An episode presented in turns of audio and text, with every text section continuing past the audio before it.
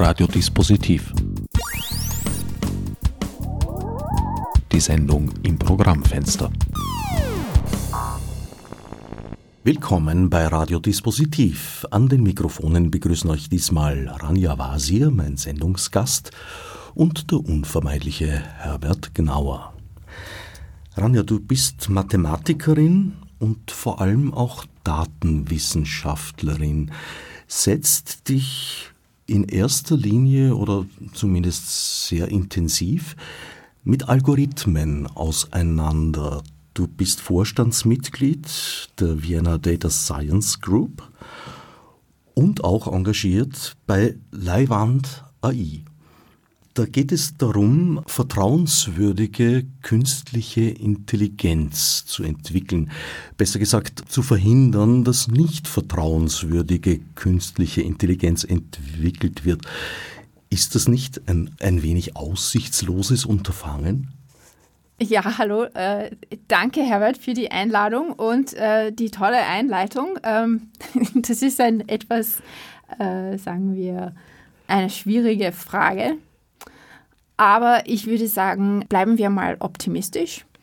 Und wir Menschen sind schon, haben schon öfters Technologien und Sachen entwickelt, wo man gedacht hätte, wir sind auf dem Weg, uns zu zerstören, haben es bislang noch nicht geschafft. Äh, und hoffentlich äh, bleibt das auch weiter so. Ich bin zuversichtlich, dass es viele Menschen gibt, die genauso wie ich daran arbeiten, dass KI auch Gutes tut. Und somit werden wir es wieder schaffen, dass KI vertrauenswürdig wird.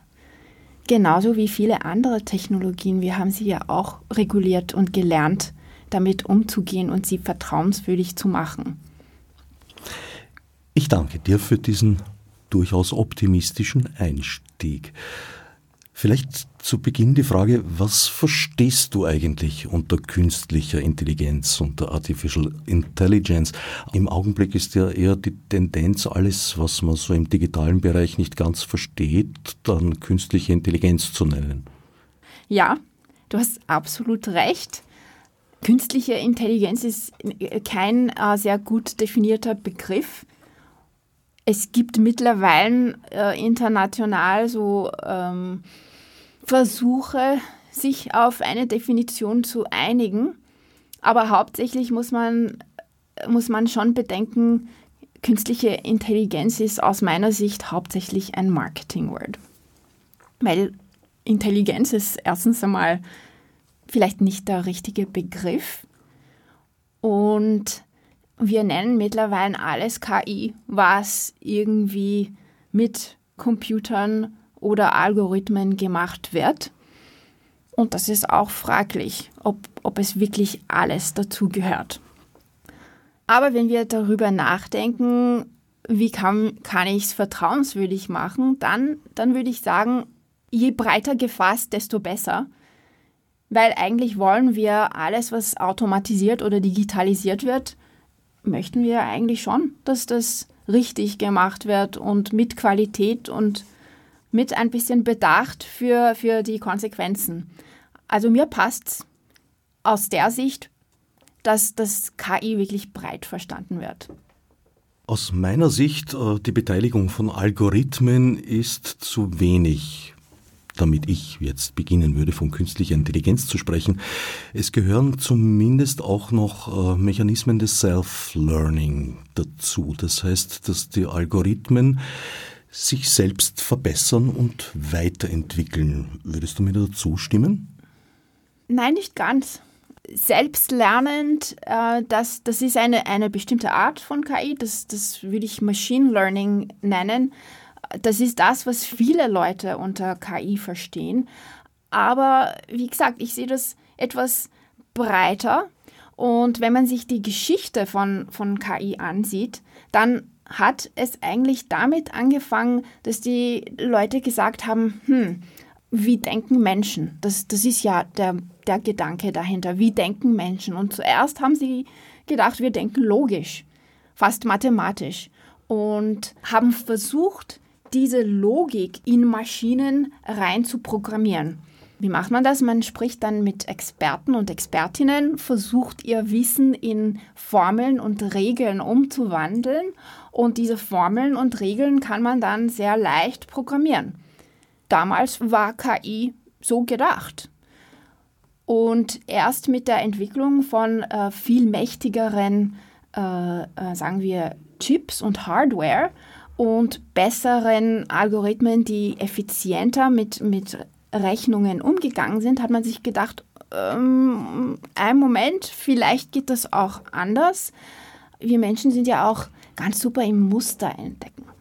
Wir, wir entdecken auch Muster, wo sie gar nicht existieren. Aber das, das ist ein, eine andere Geschichte. Nein, nein, das finde ich schon einen sehr zentralen Punkt. Ja. Ähm, also vielleicht schauen wir uns ähm, das menschliche Lernen ein bisschen anders an, nicht so logisch, hierarchisch äh, strukturiert, sondern eher ähm, wir, nehmen, wir, wir nehmen viele, viele Beispiele und, und entdecken ein Muster. Und, und dieses Muster kann dann die Maschine dazu benutzen, ein Modell von unserer Vorgehensweise zu entwickeln.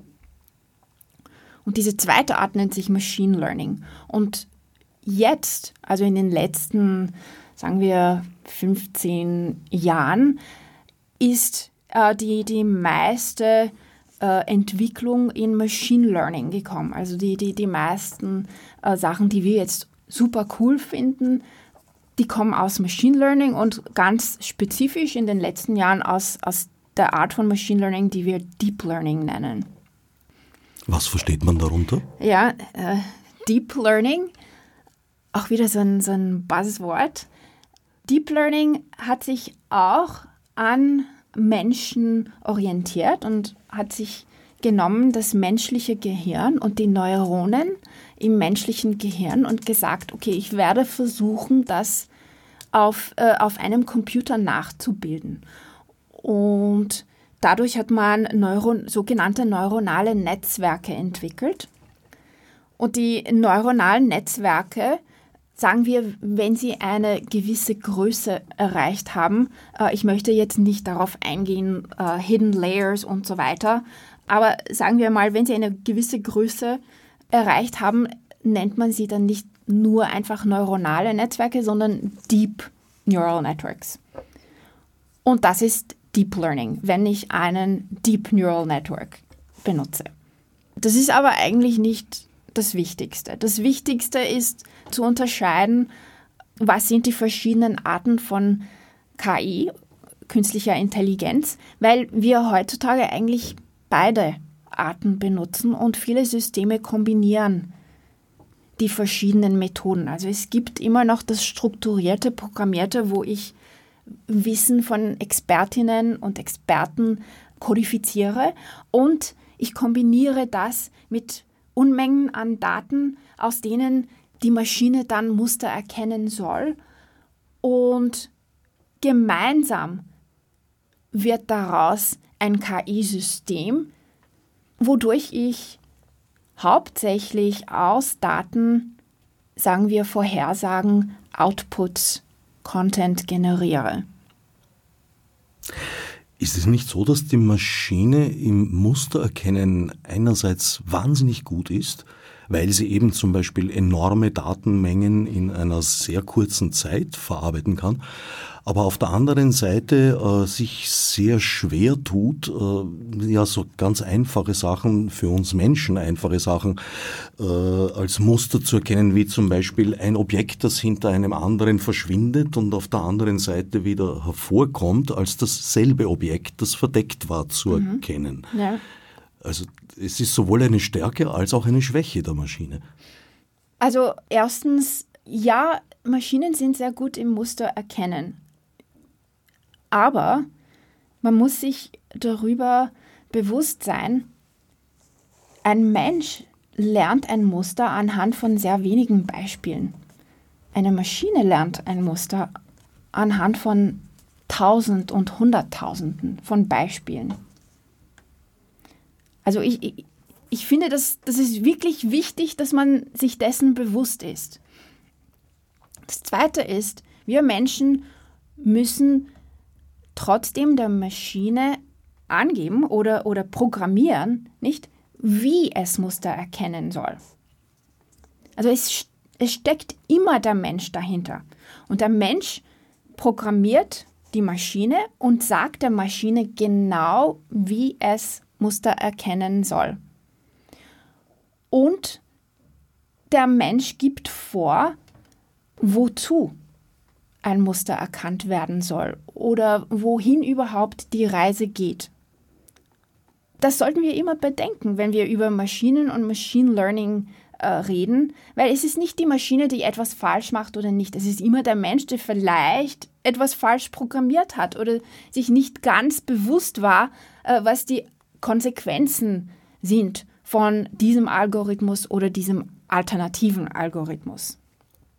Das andere ist, wir haben mittlerweile so komplexe Algorithmen entwickelt und kombinieren das mit Unmengen an Daten. Also haben wir zwei Sachen, die wir nicht wirklich durchschauen. Wir vermischen diese zwei Sachen zusammen und daraus ergibt sich ein Modell. Das ist Machine Learning. Und dann sagen wir, oh, Magie, es funktioniert. Ähm, ja, aber irgendwann wird es einen Fehler machen und wir haben keine Ahnung, warum dieser Fehler entstanden ist. Weil wir äh, den Algorithmus nicht richtig durchschauen können und weil wir die Daten nicht richtig ähm, erfassen können. Wenn ich nicht irre, ist ein neuronales Netz ja im Grunde eine Blackbox, bei der die Entscheidungsfindung im Endeffekt nicht nachvollziehbar ist. Das müsste in einem noch weit größeren Ausmaß auch äh, für Deep Learning gelten. Ja, ich, ich, ich, ich mag den Begriff Blackbox auch wieder nicht so sehr. Aus dem Gesichtspunkt, dass die, die neuronalen Netzwerke so komplex geworden sind, dass wir nicht genau nachvollziehen können, äh, wie etwas abläuft, kann man sagen, ja, Blackbox. Aber es gibt wirklich sehr, sehr viele Sachen, die wir eigentlich wissen könnten, die uns aber vorenthalten werden aus ähm, Gründen des IP-Rechts, äh, Trade Secrets äh, und ja, hauptsächlich sind das die Gründe, warum, warum wir nicht besser wissen oder genauer wissen, wie ein gewisser Algorithmus funktioniert. Und das, das Zweite ist, so wie andere komplexe Systeme, könnten wir ja auch etwas mehr Forschung und Ressourcen darin investieren, um, um herauszufinden, wie sie funktionieren. Und es ist wieder unsere Wahl, dass wir das nicht tun. Dass wir die Systeme noch größer oder noch komplexer machen, ohne uns darum zu kümmern, naja, wie funktioniert es oder, oder warum macht es das und nicht jenes. Ich möchte aber nicht ähm, sagen, dass wir das überhaupt nicht erforschen. Es wird erforscht, es gibt ein, ein ganzer Bereich, der heißt Explainable AI, wo man schon versucht, irgendwie herauszufinden, was machen diese Algorithmen, wie kann man sie besser erklären. Ich versuche nur zu sagen, im Verhältnis zu wie viel Geld und Ressourcen da reingeworfen werden, diese Systeme noch größer und noch komplexer zu machen, schießen wir wirklich sehr wenige Ressourcen äh, rein, um herauszufinden, wieso sie so funktionieren, wie sie funktionieren. Und auch unter Umständen dabei auf Fehler drauf zu kommen, die sich sehr oft auf äh, den sogenannten Bias-Effekt zurückführen lassen, also den blinden Fleck, den wir alle haben. Programmierer, Programmiererinnen tragen ihre eigenen blinden Flecken in die Algorithmen, die sie entwickeln.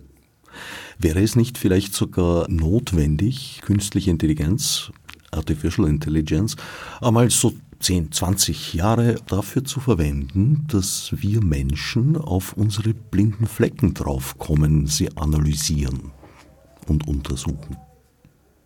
Also ich wünschte mir, wir würden KI dazu einsetzen, um unsere eigenen blinden Flecken zu erkennen und ähm, eigentlich als Nebeneffekt vom Einsatz der KI sehen wir das immer wieder, dass, dass man erkennen kann, ach ja, okay, die Maschine diskriminiert hier in diesem Fall. Warum? Ja, eigentlich äh, aus historischen Gründen, das sind systemische Fehler und äh, das sind eigentlich Muster. Diskriminierung ist nichts als ein menschliches Muster. Natürlich, wir haben die Maschine darauf programmiert, Muster zu erkennen und, und diese eigentlich äh, noch zu vergrößern. Und voilà, wir haben äh, jetzt KI, die genau unsere Diskriminierungsmuster äh, ähm, wieder hergeben. Wir sollten uns nicht davon überraschen lassen. Das heißt, wir sind dabei, einen Status quo zu zementieren, ohne den eigentlich hinreichend hinterfragt zu haben.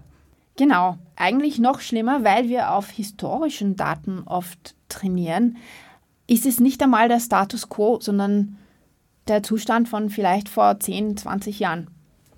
Das heißt, eigentlich äh, nehmen wir die blinden Flecken unserer Eltern und Großeltern mit? Ganz kurz gesagt, ja, genau.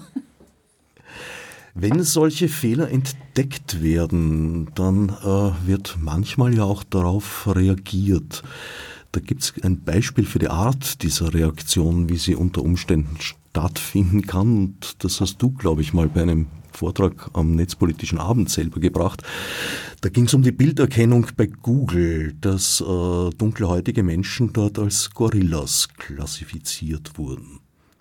Ja, ähm, und, und damals war, war die Antwort von Google darauf, dass sie ganz einfach das Wort Gorilla und ähnliche Worte wie Orangutan, äh, Schimpanse äh, aus dem Wortschatz äh, des Algorithmus rausgenommen haben, damit es eben keine Menschen als Gorilla oder, oder ähm, ähm Menschenaffe labeln konnte. Äh, aber dem Problem zugrunde zu gehen und und den Algorithmus versuchen neu zu trainieren. Das haben sie nicht gemacht. Mittlerweile ähm, hat auch Facebook das gleiche Problem gehabt. Also Google war vor fünf Jahren, äh, Facebook hatte erst vor eineinhalb Jahren das gleiche Problem. Nachdem Videos mit, mit äh, schwarzen Männern gezeigt wurden, äh, hat man bekommen eine Empfehlung, andere Videos mit Gorillas. Also der Ausweg war nicht nach der Ursache zu forschen und sie zu beheben, sondern eigentlich sie zu verstecken, indem ein notdürftiges Pflaster darüber geklebt wurde, über das Symptom, das natürlich weiter besteht. Genau, und das ist, das ist auch wieder die Frage, wo wir Menschen unsere äh, Ressourcen und unsere Prioritäten setzen. Und wenn so wirklich riesige Firmen, die viel, viel Geld haben, entscheiden, sie, sie, sie wollen ihren Algorithmus nicht neu trainieren, sondern ein, nur ein Pflaster draufsetzen, ähm, dann muss man sich wundern, wo liegen denn hier die Prioritäten? Wo liegen die Ursachen oder wo könnten sie liegen? Liegen sie im Design der Algorithmen oder liegen sie eher in der Auswahl der Trainingsdaten? Also in diesem Fall wird es höchstwahrscheinlich an, an die Auswahl der Trainingsdaten liegen. Aber es ist leider so, bei vielen Arten von Diskriminierung gibt es sehr viele Quellen, wie sie in ein KI-System einfließen können. Und da sind die Trainingsdaten nicht die einzigen, ähm, sagen wir, Fehlerquellen, äh, sondern es sind auch was für einen Algorithmus man einsetzt, welche Variablen man sich aussucht, um den Algorithmus zu, zu trainieren, äh, worauf man optimiert, aber auch, wie klassifiziert man. Ähm, es gibt einen sehr schönen Artikel von ähm, Daniel Lufer von Access Now und der heißt uh, Computers are binary, people are not. Also zum Beispiel, wenn wir ein System entwickeln, das klassifizieren soll, männlich oder weiblich, äh, Menschen kann man nicht nur in männlich oder weiblich klassifizieren.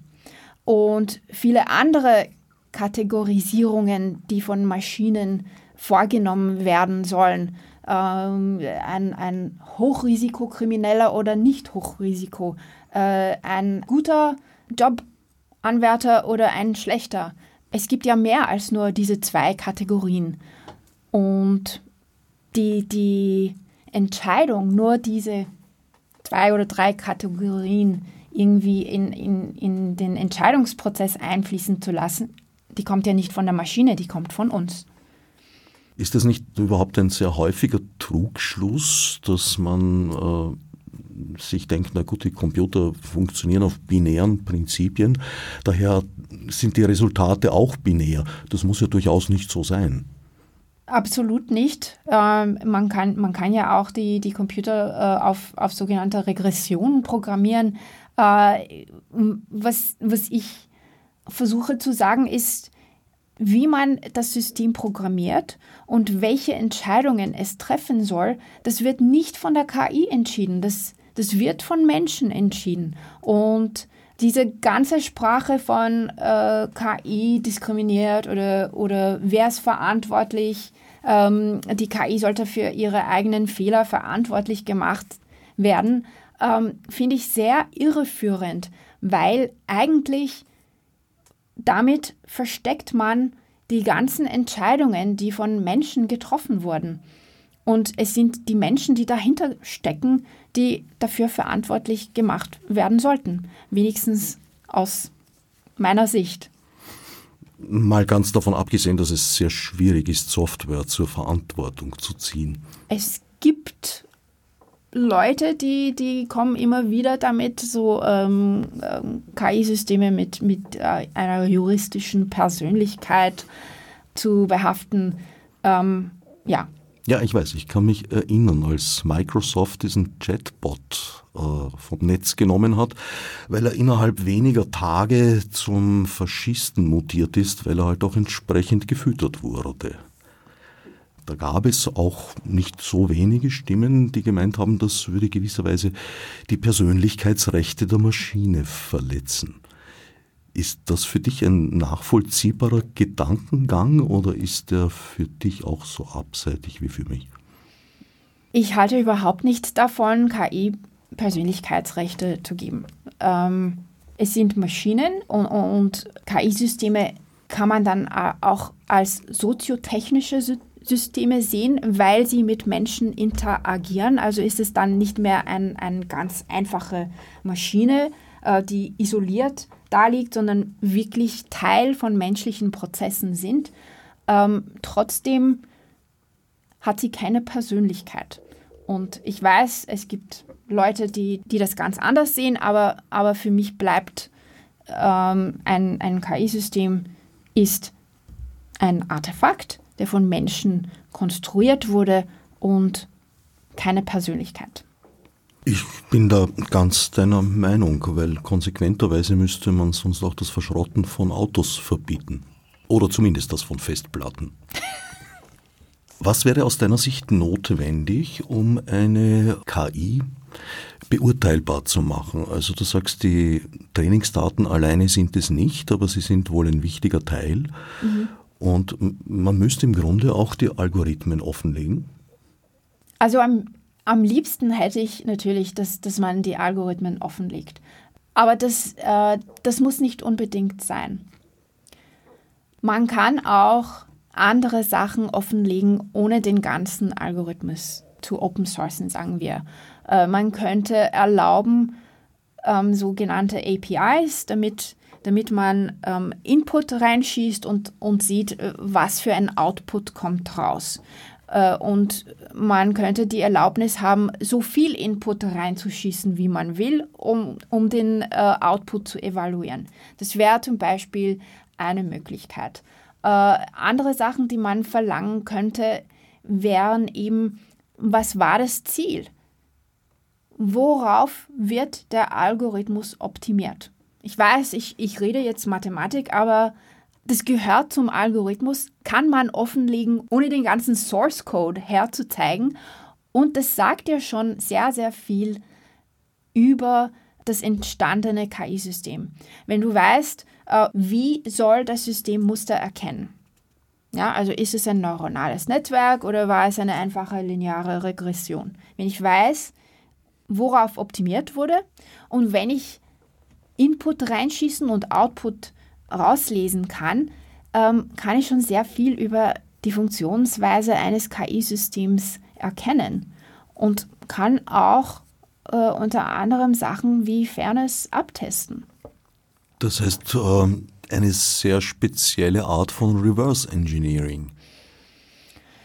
Ich muss nicht alles reverse engineeren. Also wenn, wenn ich, äh, wenn ich ähm, das System komplett reverse engineeren könnte, dann kann ich auch nachvollziehen, warum jemand das mir diese Sachen nicht sagen will.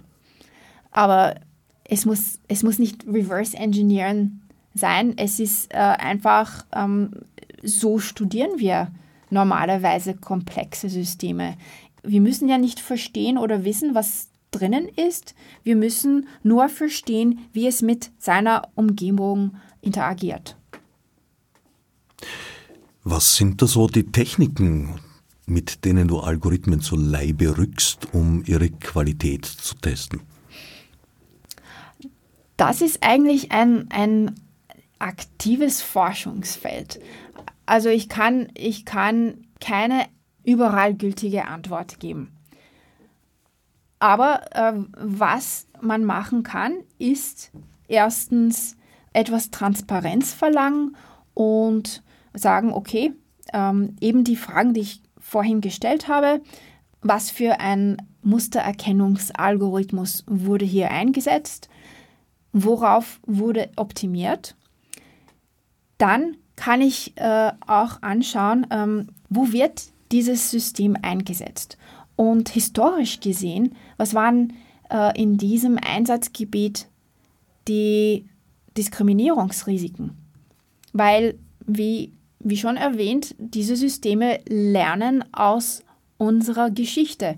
Das heißt, wenn ich weiß, okay, in diesem Bereich wurde immer, sagen wir, gegen Frauen diskriminiert, kann ich mir ziemlich sicher sein, dass das System das aufgenommen hat. Und dann kann ich äh, gezielt auch darauf testen, ob wenn ein Input zum Beispiel einmal gleiches Input, aber Variable Mann äh, anderes Mal Input Variable Frau. Was kommt dann raus?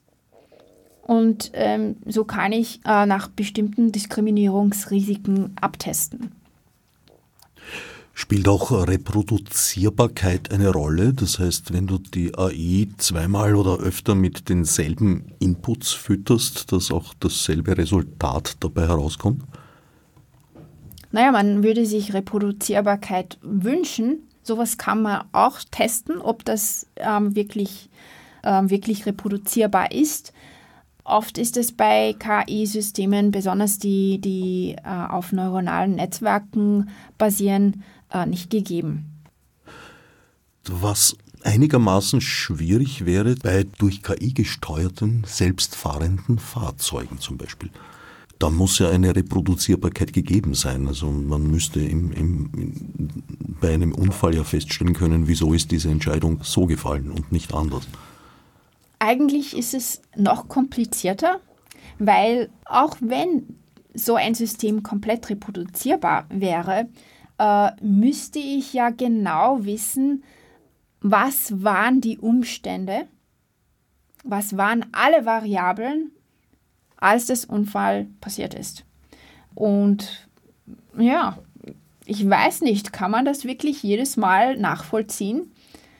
Ähm, das andere Problem bei KI-Systemen ist, dass sie von uns nicht vorhersagbar sind.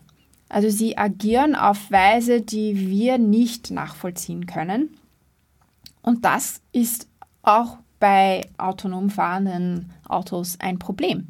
Weil wenn wir äh, Straßenverkehr haben, wo gemischt gefahren wird, manche äh, also von, von Menschen gefahrene Fahrzeuge und manche autonom fahrende Fahrzeuge und sie plötzlich Sachen machen, die für uns unvorhersehbar wären, dann kann das zu Unfällen führen. Also natürlich reproduzierbar wäre super schön, aber wir haben ja Probleme, auch wenn das System reproduzierbar wäre. Es reicht aus, dass wir nicht vorhersehen können, wie die Maschine in bestimmten Fällen agieren wird.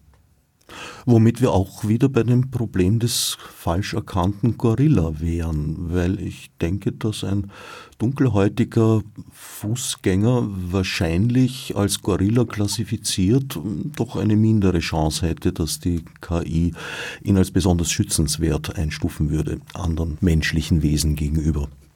Ja, also das ist absolut eine, eine äh, mögliche Konsequenz davon, dass, dass solche äh, Gesichts- und Menschenerkennungssoftware bei Menschen mit dünklerer Haut nicht gut funktionieren. Ähm, wir haben aber jetzt schon Beispiele, was das für Konsequenzen hat, weil Gesichtserkennungssoftware wird ja sehr oft in den Staaten zum Beispiel eingesetzt, um gefahndete Kriminelle ausfindig zu machen. Und ähm, es sind schon Menschen festgenommen worden, ähm, wegen eines falschen Matches. Was allerdings äh, bei rein analog menschlicher Fahndung auch schon vorgekommen sein soll. Aber in der Tat, wenn ich richtig unterrichtet bin, seit vielen Jahren schon, wird in den Vereinigten Staaten zum Beispiel durch KI entschieden, ob jemand in Untersuchungshaft kommt oder nicht. Und das gibt halt auch den Effekt, dass selbst wenn Menschen da im Schluss der Kette stehen, weil das zum Beispiel wie bei uns gesetzlich vorgeschrieben ist, dass die Maschine keine Letztentscheidung haben darf, äh, gibt es ja doch ein gewisses Verständnis, dass die Maschine doch wahrscheinlich eher recht haben wird und daher die Nutzer sich diesem Urteil dann in vielen Fällen unterwerfen. Da gibt es, glaube ich, ganz gute Studien dazu. Ja, also das ist, das ist äh, ein, ein bekanntes Phänomen, das heißt sogar Automation Bias, äh, dass, dass wir Menschen ähm, sehr oft dazu neigen, äh, zu akzeptieren, dass was aus dem Computer rauskommt, dass, dass es wahr ist oder stimmt äh, und uns dann nicht weiter darüber Gedanken machen. Ähm, das kenne ich auch aus meinem Mathematikunterricht, dass wenn irgendwo Mathematik dahinter steckt, dann sagt man einfach, okay, das muss stimmen, ohne, ohne sich darum zu kümmern, das äh, irgendwie selber zu kontrollieren. Man unterstellt eine Objektivität, die unter Umständen gar nicht gegeben ist. Genau. Und dazu möchte ich auch sagen, ähm, das stört mich besonders bei den KI-Systemen, dass wir oft einfach annehmen, dass sie funktionieren und dann sofort darüber reden, ob sie diskriminieren oder ähm, ob man erklären kann und so weiter. Man sollte eigentlich als eine der ersten Fragen stellen, funktioniert das überhaupt?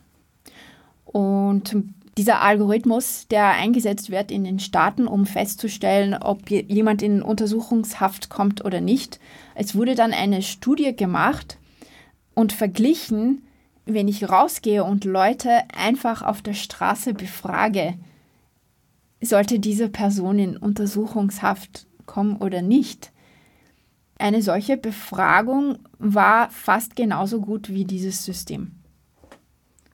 Wurde diesen Leuten vorher Information gegeben? Ein bisschen Information, ähm, nur ein paar ähm, Hintergrundinformationen. Ähm, nichts im Vergleich, äh, also nichts im Vergleich zu dem, äh, das System kriegt, glaube ich, über 100 Variablen. Ich, ich, ich weiß nicht mehr, ähm, wie viele das waren. Äh, und, und man hat es auch mit einer Regression verglichen mit nur zwei Variablen und die Regression mit zwei Variablen war auch wieder fast so gut wie dieses KI-System. Ähm, ich kann dir gerne danach, äh, nach der Sendung, den Link zu diesem Artikel schicken. Ja, man sollte immer fragen, funktioniert dieses KI-System überhaupt und wie gut funktioniert es im Vergleich zu dem, was wir jetzt schon haben. Ja, bitte unbedingt um das Link. Ich werde es selbstverständlich auf dem Website des Radios bei dieser Sendung publizieren. Es gibt noch einen Punkt. Die Trainingsdaten umfassen ja normalerweise Dinge, Sachverhalte, die es einfach gibt. Nicht jedoch das, was es nicht gibt oder was unentdeckt bleibt. Es gibt ja dieses Beispiel, dass äh, ich weiß nicht, anlässlich welchen Krieges äh, wurde versucht herauszufinden, äh, welche Stellen an einem Jagdflugzeug besonders verletzlich sind. Und dafür hat man halt die Flugzeuge untersucht, die zurückkamen und dann hatten die in den Tragflächen so und so viel äh, Treffer und im Tank so und so viel und das wurde gezählt. Äh, das Problem war nur, man ist lange Zeit nicht draufgekommen. Am empfindlichsten ist letztlich der Motor, nur darüber hatte man keine Daten, weil diese Maschinen sind nicht zurückgekommen. Das heißt, sie waren eine Leerstelle. Das gibt es eigentlich in jedem Bereich, mehr oder weniger.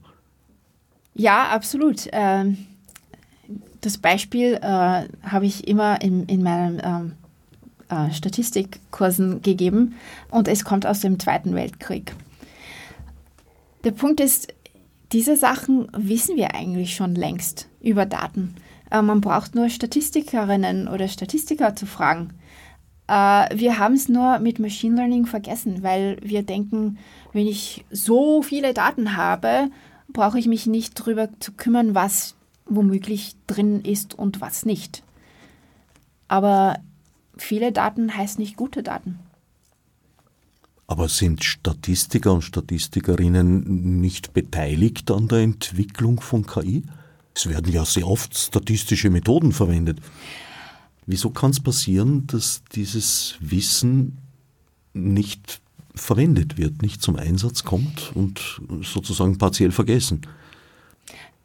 Das ist eigentlich relativ leicht erklärt, weil wir, wir, wir haben uns wieder in, in Silos begeben und ähm, es gibt das Silo von den Machine Learning Leuten und den Deep Learning Leuten und dann gibt es ein ganz anderes Silo von, von anderen Disziplinen und sie reden nicht genug miteinander. Und das ist ein anderes Anliegen äh, von mir äh, und von vielen Leuten, dass, dass wenn wir sagen, KI ist eine horizontale Technologie und sie wird in so vielen Bereichen eingesetzt, dass es wirklich an der Zeit ist, dass viel mehr Leute, viel mehr Expertisen und viel mehr Wissen wieder einfließt in die Entwicklung der KI. Äh, das heißt, nicht nur Machine Learning ist nicht nur Sache von einem Machine Learning äh, Ingenieur oder einer Machine Learning Ingenieurin, sondern es ist auch Sache von Mathematikerinnen, Statistikerinnen und auch die Domain-Expertinnen und auch die Sozialwissenschaftlerinnen, die Psychologinnen ähm, und auch die Leute, die von diesen Systemen betroffen sind. Und das möchte ich eigentlich stark betonen. Wir vergessen immer wieder die Leute und ihr Wissen und ihre Bedürfnisse einzuholen, besonders die Leute, die von den KI-Systemen betroffen sind oder die mit diesen KI-Systemen zusammenarbeiten sollten. Und das ist meiner Meinung nach sehr fahrlässig. Wo sind wir im Alltag derzeit bereits mit AI? konfrontiert? Puh. Also, wer immer auf den Social Media unterwegs ist, also was, was da empfohlen wird, was nicht, das ist, das ist KI. Die, die Werbung, die man sieht, dahinter steckt KI. Wenn man äh, Filme schaut oder Radiosendungen hört, die Empfehlungen, die man bekommt, dahinter steckt KI. Ähm, aber auch ähm, wenn man jetzt heutzutage etwas übersetzen will, das macht KI. Und wenn wir dann schauen, auch in anderen Sachen, äh, wenn man einen Kredit will, wahrscheinlich steckt dahinter auch eine KI.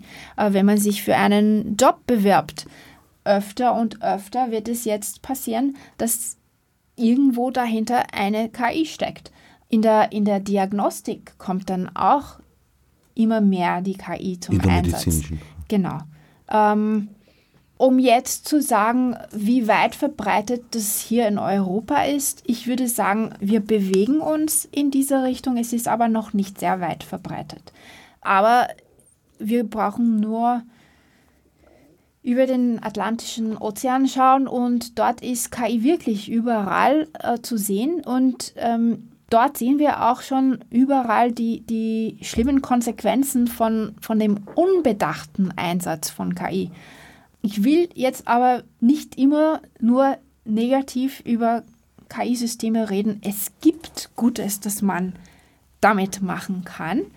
Nur es wird nicht von alleine passieren. Es ist nicht, ich mache irgendein System und schon ähm, habe ich die Welt verbessert. Ich muss wirklich drüber nachdenken, eben die vielen Leute mit involvieren und mein System testen, damit ich sicherstellen kann, dass es gut funktioniert und dass es Gutes bewirkt. Also um auf die Frage zurückzukommen, es gibt einen gewissen Graubereich mit gewisser Wahrscheinlichkeit zumindest, dass in Feldern wie Kreditvergabe, Bonitätsprüfungen, aber auch zum Beispiel Stellenbewerbungen, mhm. KI möglicherweise im Einsatz sein könnte. Man ahnt es, man weiß aber nichts Genaues, weil es keine Pflicht gibt, das offenzulegen. Genau, perfekt auf den Punkt gebracht, ja. Was natürlich äußerst wünschenswert wäre. Und ich glaube, man muss auch gar nicht bei allem so weit blicken über den Ozean. Ich glaube, diese äh, Systeme, die eben über Haft entscheiden, gibt es in Polen auch, wenn ich mich nicht täusche. Darüber weiß ich leider nicht. Ich, ich weiß nur zum Beispiel, dass sie ähm, beim Grenzverkehr ähm, wenigstens probeweise eingesetzt werden und auch sogenannte Predictive Policing äh, auch hier probeweise eingesetzt wird. Äh, und wenn wir besonders schlimme Beispiele von KI in, in, im Sozialwesen äh, suchen wollen, da brauchen wir nicht nach den Staaten blicken, sondern ähm, davon äh, gibt es ein, ein sehr schlimmes Beispiel äh, aus Holland. Und, und wegen dem Versagen dieses Systems musste die Regierung dann zurücktreten. Wobei aus meiner Sicht es eine besondere Eselei ist, alles was predictive ist, äh, mit KI-Systemen äh, zu betreiben, weil sehr oft sind es, oder eigentlich im Grunde sind es immer statistische Methoden, die, die hier zur Anwendung gelangen. Und gerade aus der Statistik wissen wir, dass die Statistik in der großen Schau immer stimmt, zum Beispiel aus Sicht der Versicherung. Aber aus Sicht der Einzelperson absolut nicht stimmen muss. Auch hier ein ja. Punkt, wo ich mich wundere, dass eigentlich bekanntes Wissen äh, ignoriert wird, würde ich in diesem Fall mal sagen, weil das ist ja jetzt kein, kein Expertenwissen. Du sprichst eigentlich einen sehr wichtigen Punkt an. Hier sind eigentlich zwei Sachen zu bedenken. Erstens, KI-Systeme, die auf Machine Learning basieren, basieren eben auf Statistik. Und das heißt, es gibt immer eine Fehlerquote. Die werden niemals 100% richtig ähm, liegen. Und das nehmen wir in Kauf, wenn wir ein Machine Learning-basiertes System einsetzen. Äh, das andere ist, äh, es gibt einen sehr schönen Vortrag von Arvind Narayanan. Den Link schicke, schicke ich dir auch. Der heißt Snake Oil. Und was er macht, ist sagt, äh, schauen wir uns einmal an, was für KI-Systeme es überhaupt gibt. Und ich, wir teilen sie auf in drei Kategorien. Eine Kategorie ist, okay, Sachen, die KI eigentlich ähm, von der Technologie her sehr gut machen könnte. Eine Kategorie ist, naja, derzeit funktionieren sie nicht so gut, aber ich will nicht ausschließen, dass sie irgendwann einmal besser oder sogar gut funktionieren könnten. Und die dritte Kategorie ist, Leute, lasst die Finger davon.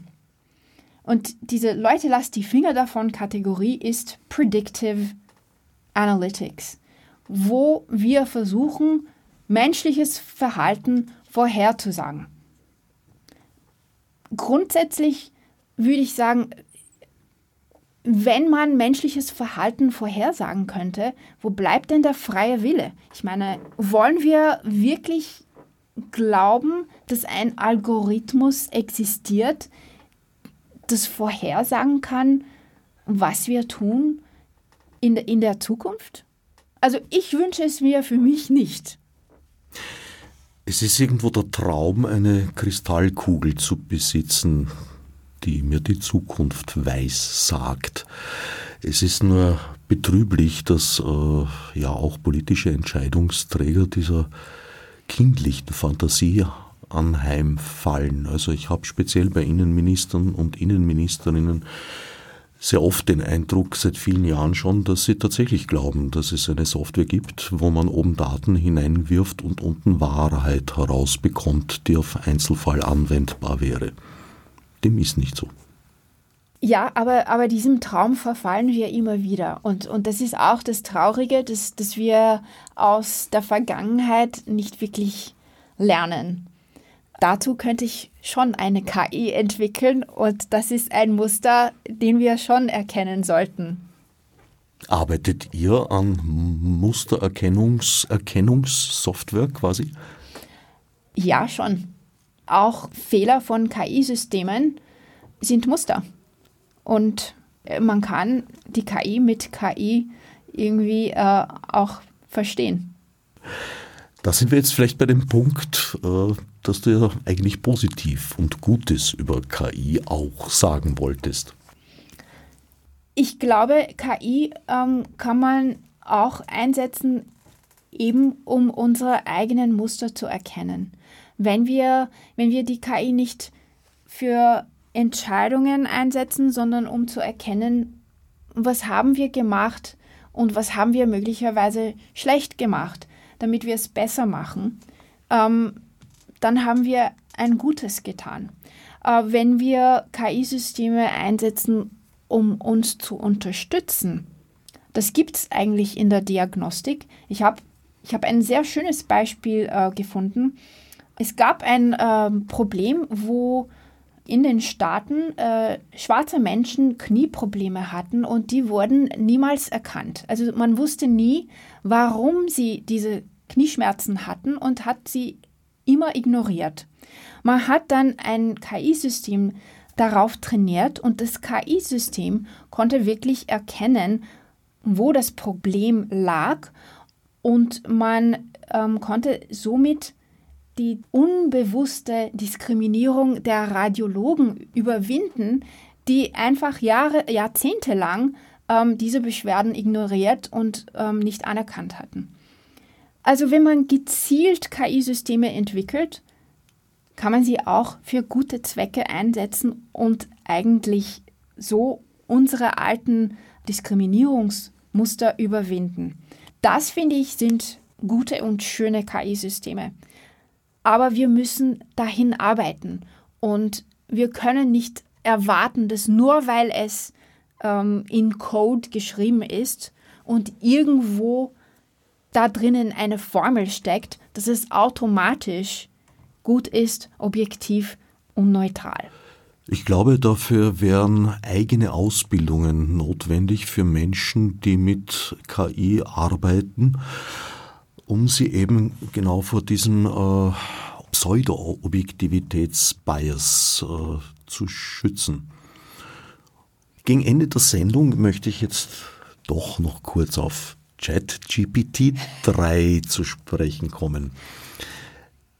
Da wurde tatsächlich gelernt aus meiner Sicht. Also die Fehler des Microsoft Bots, des bereits mhm. erwähnten, wurden vermieden. ChatGPT 3 ist ungeheuer freundlich und höflich, so höflich, dass es schon wieder nervt, ist niemals konfrontativ, weicht immer aus auf konfrontative Fragen, wenn man ihn auf einen Fehler hinweist, entschuldigt er sich dreimal und äh, schlägt dann eine völlig andere Richtung ein, argumentativ und begibt sich damit teilweise ohne Not auch auf ein ungeheuer dünnes Glatteis. Wie würdest du JetGPT äh, einschätzen? Ist das ein Hype oder ist das tatsächlich ein Sprung in der Entwicklung? Also äh, ich, ich sehe ChatGPT als Weiterentwicklung von dem, was wir eh schon haben. Es ist kein riesengroßer Sprung nach vorne.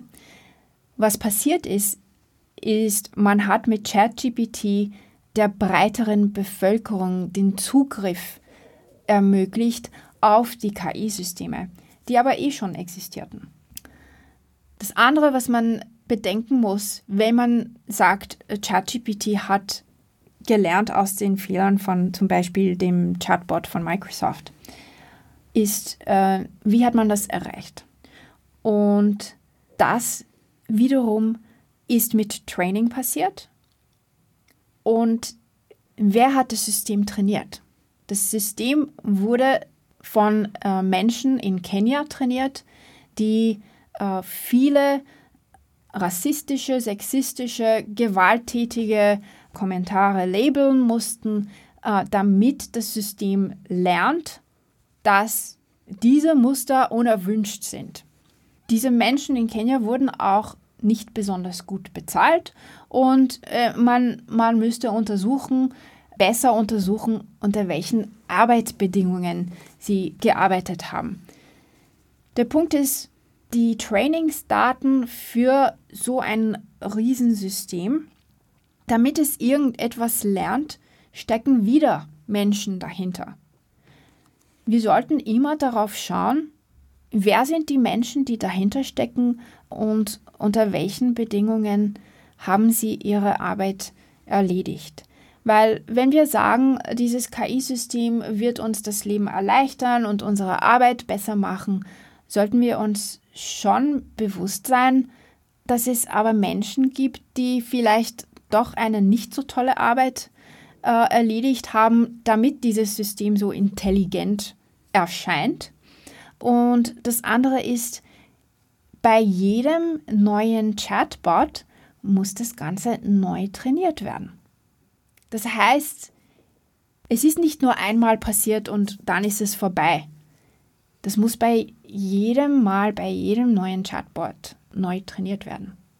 Wobei äh, das ja kein lebenslanges Lernen ist.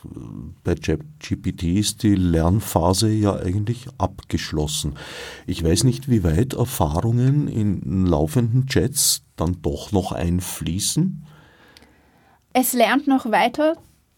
Also wenn, wenn, wenn du auf OpenAI Chat gehst und mit dem ähm, Chatbot interagierst, äh, musst du das explizit ausschalten dieses Weiterlernen, ansonsten lernt es weiter anhand ähm, deines Inputs.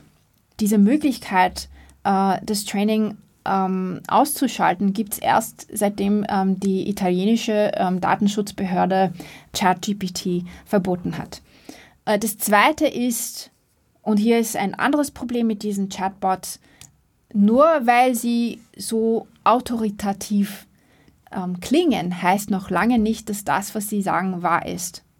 Ein Chatbot, ähm, das, das hat man äh, sehr schön gesagt, ein Chatbot ist ein Bullshit-Generator. Es sagt einfach Sachen, die plausibel klingen. Sie müssen überhaupt nicht wahr sein. Und äh, jeder, der dann ähm, zum Chatbot geht und, und äh, Fragen stellt in Bereichen, wo man selber Experte oder Expertin ist, wird es dann schnell erfahren. Es, es kann ähm, Fakten als Fakten hinstellen, die gar nicht wahr sind. Es kann Artikel zitieren, die, die nicht existieren, äh, von Autoren oder Autorinnen, die vielleicht wirklich existieren, aber diesen Artikel nicht geschrieben haben. Es erfindet einfach Sachen, ähm, die plausibel klingen. Und dann liegt es an uns, die, die diese Informationen haben, das auch zu recherchieren. Unlängst gab es in New York äh, einen Fall vor Gericht, wo äh, ein, ein Jurist Präzedenzfälle vorgelegt hat. Sechs Präzedenzfälle. Es stellte sich im Nachhinein heraus, diese Präzedenzfälle existieren gar nicht. Warum? Weil der Anwalt, der das ähm, vor Gericht vorgelegt hat, sich von ChatGPT äh, unterstützen ließ. Und ChatGPT hat ihm diese Präzedenzfälle mit Nummer und, und, und ganzen Drumherum äh, geliefert. Und äh, als, als dieser Anwalt dann auch verlangt hat, ähm, gib mir die Dokumente, die dazugehören, hat ChatGPT die dazugehörigen Dokumente erfunden. Und ähm, man hat eigentlich äh, ziemlich viel Zeit damit verbracht, herauszufinden, dass das gar nicht stimmt. Ja, das ist einer der Punkte, äh, wo ich den Eindruck habe, dass ChatGTP äh, sich sehr wohl weiterentwickelt hat. Ich gebe ihm hin und wieder so kleinere Aufgaben. Und am Anfang war es relativ häufig, dass er mir äh, Behauptungen zurückgegeben hat und sich dabei zum Beispiel auf Links berufen hat, die dann schon meistens existiert haben, aber die inhaltlich überhaupt nicht das geboten haben, was ChatGPT behauptet hat. Links kriegt man seltener, ist mein Eindruck. Also ich denke, sozusagen die, die Quellenangabe wurde minimiert, weil das dann vielleicht ein bisschen zu einfach war nachzuforschen. Aber ich hoffe, der äh, Anwalt hat dennoch, bevor er das vor Gericht verwendet hat, ein bisschen recherchiert, ob es diese Präzedenzfälle überhaupt gegeben hat. Nicht, der nein, ist nein, damit er, vor den Richter er, gegangen. Er, er, ist vor den Richter gegangen und, und ähm, jetzt, jetzt wird es für ihn auch gerichtliche Konsequenzen geben, wahrscheinlich. Dann wird nicht nur er sich das merken, sondern auch ein etwas größerer Personenkreis. Und da sind wir bei dem, äh, was du eingangs zu dieser Frage gesagt hast, äh, nämlich, dass du es eigentlich gut findest, dass das jetzt so breitenwirksam zur Verfügung steht und viele Leute ihre Erfahrungen damit machen können und dabei auch ihre Absurditäten erleben und erleben, dass äh, Software prinzipiell immer fehlerhaft sein kann zumindest. Und ich glaube, komplexere Software hat grundsätzlich zwangsläufig Fehler, so wie es auch in Zeiten der Rechtschreibprüfung noch immer kein Buch ohne Rechtschreibfehler gibt. Genau. Ich weiß nicht, warum wir immer wieder darauf äh, stoßen müssen, ähm, alles, was wir Menschen machen, hat Fehler. Auch unsere Computersoftware. Vielleicht sollten wir mehr Energie darin verwenden, zu lernen, wie wir mit den Fehlern umgehen können. Und dabei kann uns, glaube ich, Artificial Intelligence tatsächlich gute Dienste leisten. Ich danke Rania Wazir für den Besuch und all anderen fürs Zuhören.